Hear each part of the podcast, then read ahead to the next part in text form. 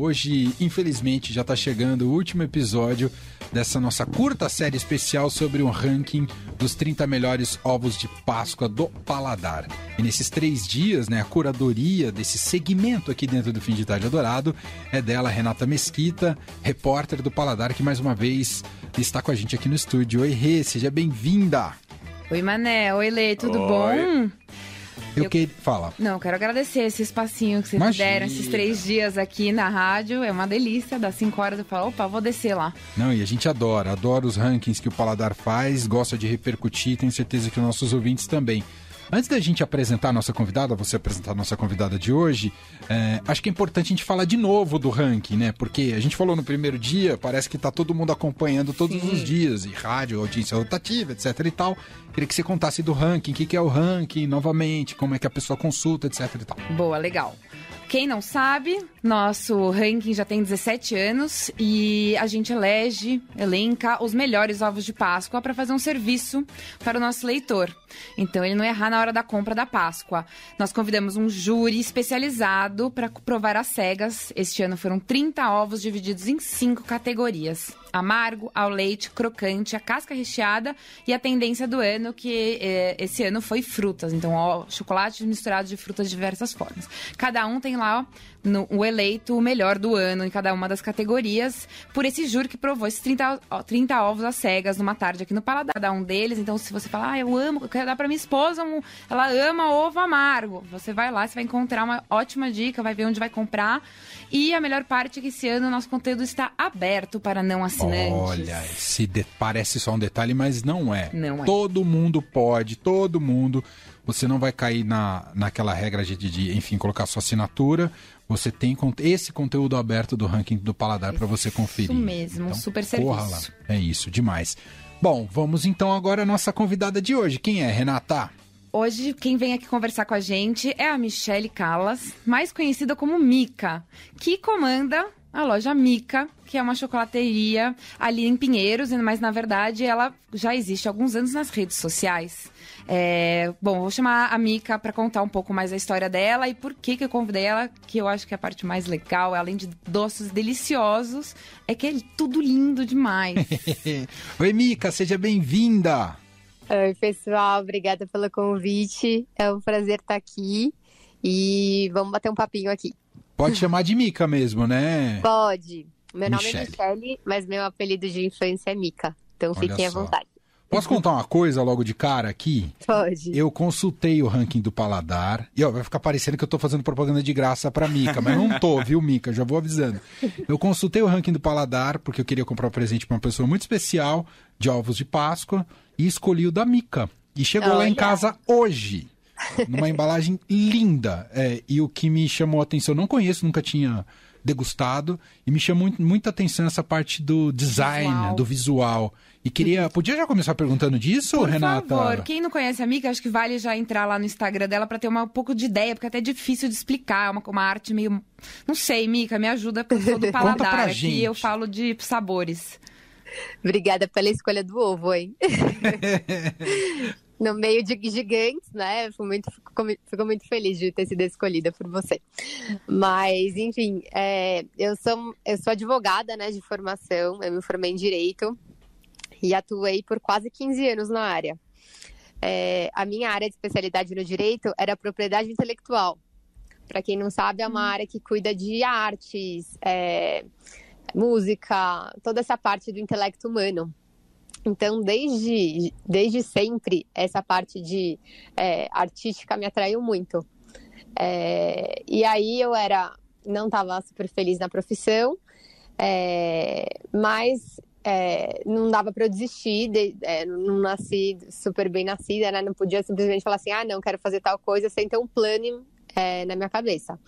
Então, foi um processo longo aí para me organizar e conseguir finalmente é, estruturar essa saída da- do direito, né, para ir para uma área que eu sempre gostei, que atraía tanto é, essa parte de cozinha, que é uma parte que eu gosto muito, quanto essa parte artística, né, de design, artes visuais, é, as pinturas, né. Então, acho que eu uni o útil ao agradável. E aí surgiu a Mica. É, desse resultado.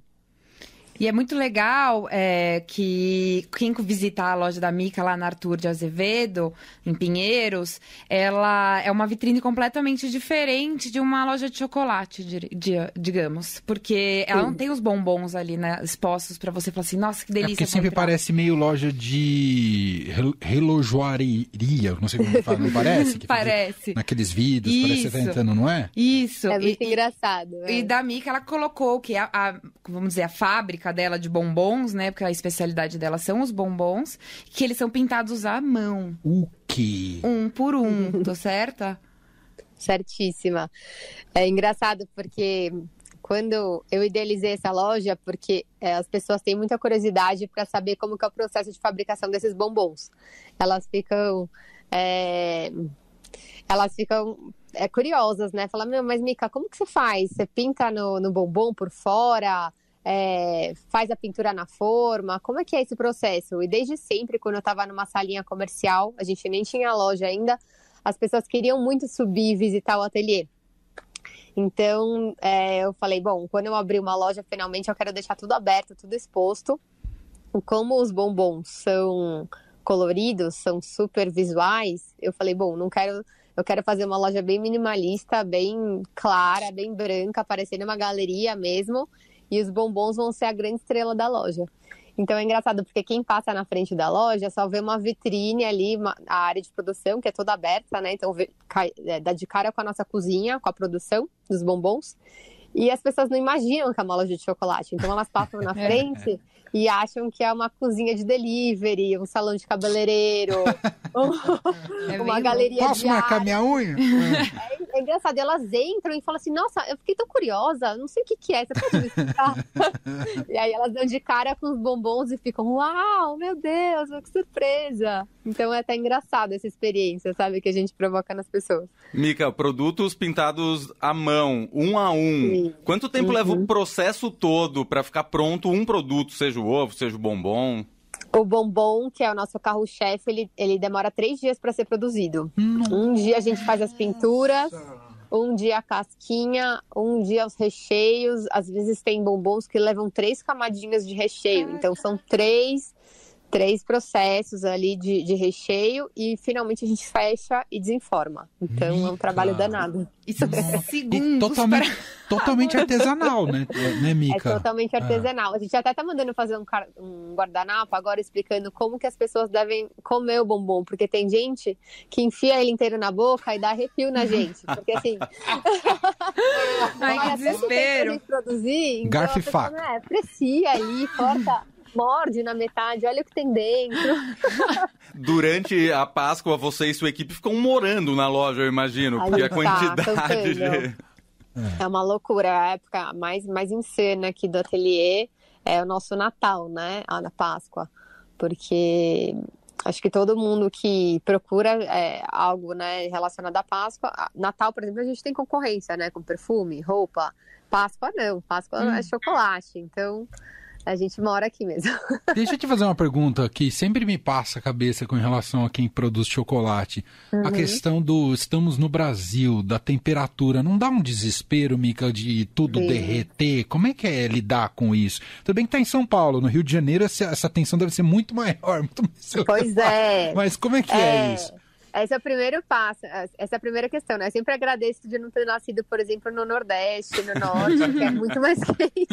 Então, aqui em São Paulo, a gente tem meio ano de paz, né? Uhum. Mas durante o inverno, é, dezembro, janeiro, fevereiro, é um super desafio aqui pra gente. É, a questão logística, né, das entregas é, é bem. Total. A gente toma muito cuidado e a gente considera mesmo como parte do nosso serviço. Então, os entregadores, é, geralmente, eles são contratados aqui pela gente. A gente tem o, o, o, Ederson, que trabalha aqui com a gente, que ele é CLT, tudo. E ele cuida do bombom como a gente cuida aqui dentro, uhum. sabe? É, entrega é, é uma, uma entrega refrigerada. A gente avisa que o bombom chegou na portaria para as pessoas é, não esquecerem, né, que é um chocolate que é capaz de derreter. Mas vira e mexe tem problema, né? A gente teve algum, algumas correrias agora essa Páscoa, mas graças a Deus tudo foi revertido. Claro, porque você imagina. É, porque imagina, é. você tem todo esse trabalho na produção, Nossa, só que na ponta dias. não chega direito. Acabou, uhum, joga tudo fora, né? Fala, Renata. Não, eu queria que a Mika contasse um pouco, porque eu falei que ela teve o ovo campeão esse ano. Queria uhum. que você uhum. contasse que foi Qual que foi a categoria que ela ficou? Crocante. Ah, no crocante. Crocante. Crocante. É sempre um drama pra, quando na hora que eu vou escolher qual ovo vai entrar onde. Porque, por exemplo, a amiga tinha vários que eu falei, ah, eu quero pegar esse. Não, mas esse não, não combina, não, mas eu vou pegar aquele. A gente acabou indo nesses espéculos. Uhum. Queria que você explicasse um pouco dele. E eu queria também ficar em dúvida dessa dúvida minha na hora de escolher qual entrava na degustação, qual que, tem, qual que tá saindo mais. Certo. É, o Speculoos, é, ele foi inspirado numa barra que a gente tem aqui, que sai muito, é uma das barras mais vendidas. Então, ele é, é, é um biscoito, né, com especiarias, que é super famoso lá na Europa. E essa barrinha faz tanto sucesso que a gente resolveu fazer um ovo dela. É, a nossa barrinha é ao leite, mas a gente precisava de um produto meio amargo para o cardápio, porque na hora de montar ali é, deve ser a mesma, o mesmo drama que a Renata sente para escolher os produtos. a gente tem esse drama na hora da montagem do cardápio, né? Porque a gente tem que ter um pouquinho de cada coisa para agradar todo mundo. Então a gente precisava de um ovo que trouxesse esse meio, o chocolate meio amargo e um crocante. É, e aí a gente uniu os dois. Essa bolachinha é, as pessoas amam geralmente porque traz uma recordação meio de infância, assim, sabe? Uma coisa meio natalina. É, e, nossa, foi super bom o resultado. É, as pessoas chegam aqui na loja e falam assim: ah, eu quero o ovo que foi escolhido pelo paladar. Uau, ah, que É muito legal. Que demais. Sim. A gente está muito feliz. Ô, ô Mika, eu, eu, sou muito fascinado por essa, por, por, gente que consegue fazer essa conversão profissional, que muitas vezes uhum. é uma conversão radical. Uh, como é que foi para você tomar esse passo, assim, deixar o direito e assumir um empreendimento? E, e na área de chocolates, você já tinha algum, alguma coisa a ver com gastronomia? Foi tudo do Nossa, zero? não. Na minha ah. família, assim, ninguém empreende. Eu não tenho uma mãe que super cozinha. então foi uma montanha russa mesmo, um processo de autodescobrimento mesmo. É, eu sabia que eu não queria direito há um tempo já. No terceiro ano de faculdade eu até quis desistir, mas meu pai falou assim: não, agora termina, ganha seu, é, ganha seu dinheiro e vai fazer o que você quiser com o seu dinheiro, entendeu? Uhum, uhum. É, e aí eu fiquei 10 anos na área, é, sempre assim. É, eu ficava feliz de estar ali na, numa área mais alternativa, que era a propriedade, propriedade intelectual, mas eu sentia que eu não, não dava o meu máximo, entendeu? Eu tava ali, eu ia levando, mas eu sentia que eu podia dar o meu melhor em outra coisa, uhum. sabe? E aí foi um processo de autodescobrimento mesmo, é, tentativa e erro. É, eu sempre gostei muito de gastronomia, tanto é que eu tinha um blog na época que eu escrevia ali. É, eu, eu, eu, era advogada, então eu tinha facilidade com escrita e eu escrevia resenhas de restaurante. Olha que loucura. Olha só, mas não na linguagem jurídica, né? Não. não. Sob a vigência do chefe tal. Pelo amor de Deus. Termos em que tá de deferimento. Recebi um habeas corpus hoje para visitar o restaurante. Nossa, não, ninguém ia ler, né? Ia usar de público. Queria registrar duas mensagens mensagens de várias que estão chegando aqui. Sérgio Lopes mandou no nosso WhatsApp que ele passa sempre em frente ao ateliê da Mickey e diz que é realmente super bonito lá. E também o Cris Duarte, que já está fazendo o pedido dele, mora em Paris, mas vai estar tá aqui em São Paulo durante a Páscoa. Ah, tá. E já está fazendo o pedido. Esse sucesso todo, Mica, já tem planos de expansão? Então, menina, é uma. É um é uma luta interna, né? sessão de terapia. É uma sessão de terapia, é outra, outro processo de análise, né? Mas, assim, as pessoas pedem muito, pedem até franquias, pedem lojas por todo o Brasil, mas eu sou uma, né? Eu não tenho sócio, sou sozinha, tenho uma filha, tenho família. Então, assim, eu quero crescer, mas não quero Mas vamos ver, quem sabe, Uau. né? O dilema do empreendedor. Nossa, o empreendedor quando Exatamente. chega nessa encruzilhada, É. dificílimo, né? É Uau. dificílimo. Você precisa, de, você precisa crescer, e aí, quem sabe, né, com uma equipe estruturada, de confiança, você consegue, né, é, ir evoluindo, expandindo. Vamos ver como vai ser. Sem dúvida. Muito eu lembro bom. até hoje, quando a primeira vez que eu encomendei um ovo seu, acho que foi em 2018. Uhum. E foi- Que a gente tinha acabado de abrir. Tinha- E abriu, era isso, era um. Eu fui pegar o ovo lá, nesse endereço. Uhum. Cheguei lá com o carro do jornal, eu olhava para um lado, olhava para o outro. Falei, gente, aonde? Era um prédio comercial, Era. sem fachada, sem nada. Eu Fiquei até meio. Falei, que, gente, será que é aqui? E daí veio aquele ovo maravilhoso que você fez do David Bowie, inspirado. Ah, do Zig. do É. Zig, exato. Foi meu primeiro ovo. Lindíssimo. Olha, 2018, ia olhar de- daquele é, conjunto comercial no meio da Vila da Sim. Madalena para sua loja linda hoje. que Não, legal. e você não sabe. Aquela época eu, tinha, eu, abri o ateliê em outubro, né? Então pedi demissão do escritório mais ou menos em setembro de 2018. Aí eu reformei o ateliê nessa época e comecei a trabalhar sozinho em, sozinha em outubro. Aí eu descobri que eu estava grávida. Nossa! Então, na Páscoa, eu tava com nove meses de gravidez, conversando todo dia com a minha barriga, falando assim, filha, não nasce, pelo amor de Deus, assim, tá- Altas Ela nasceu depois da Páscoa? não planejado. Ela nasceu depois da Páscoa, dia Ah. 29 de abril. Ah, que bonitinha. E você não pegou a fase dos enjoos durante a confecção Não, de porque eu tava chocolate, tão né? louca, eu trabalhava sozinha Ah. naquela época, né? E não foi planejado. Eu percebi que eu tava grávida, eu já tava com mais ou menos dois meses de gravidez, assim. Foi uma, uma insanidade, assim. Que demais, que história incrível. Posso fazer uma última pergunta, Renata? Com mesmo? certeza. O, o- o ovo holográfico, como é que ele é, ô, Mica? Me conta. Sim. Dá vontade de ter só pra pôr na, pôr na, na estante, assim. Muita gente fala, ah, eu quero esse ovo, mas eu não quero abrir, eu quero deixar na minha sala. Eu até entendo as pessoas, porque ele é muito bonito mesmo, dá dó. Ah, Mas ele é, gente, é, geralmente as nossas pinturas elas são feitas diretamente na forma, né? A gente usa um- uma forma de, de policarbonato, que é uma forma que é um material plástico que ela dá esse brilho no bombom. Então todos os nossos bombons são bem reluzentes. Essa técnica do, do ovo holográfico é um pouco diferente, porque a gente faz depois que o ovo está pronto. Então a gente tira da forma e depois pinta por cima. E a gente usa um aerógrafo, que parece aquelas pistolas, sabe, de pintar carro. Aham. É, então essas, essas pistolas a gente usa com manteiga de cacau colorida e vai fazer na pintura. E aí ela leva três, três ou quatro cores, mais ou menos. Roxo, é, verde, azul. E faz aquele tom degradê no ovo. E Incrível. depois a gente fecha as duas metades. Uau, que demais. É, a gente até colocou um Reels no ah, Instagram. Quem quiser olhar o processo, tá todo ali no vídeo. Reels é o TikTok do Instagram, né? Exato. Qual que é o Instagram, Mica? Não, não é É assim que Mica? fala? Perfeito. Uh, você ia ser vetado no Instagram se você falar. Ah, é verdade. tô mexendo com propriedades intelectuais, né? Exato. Mica? Disso eu entendo.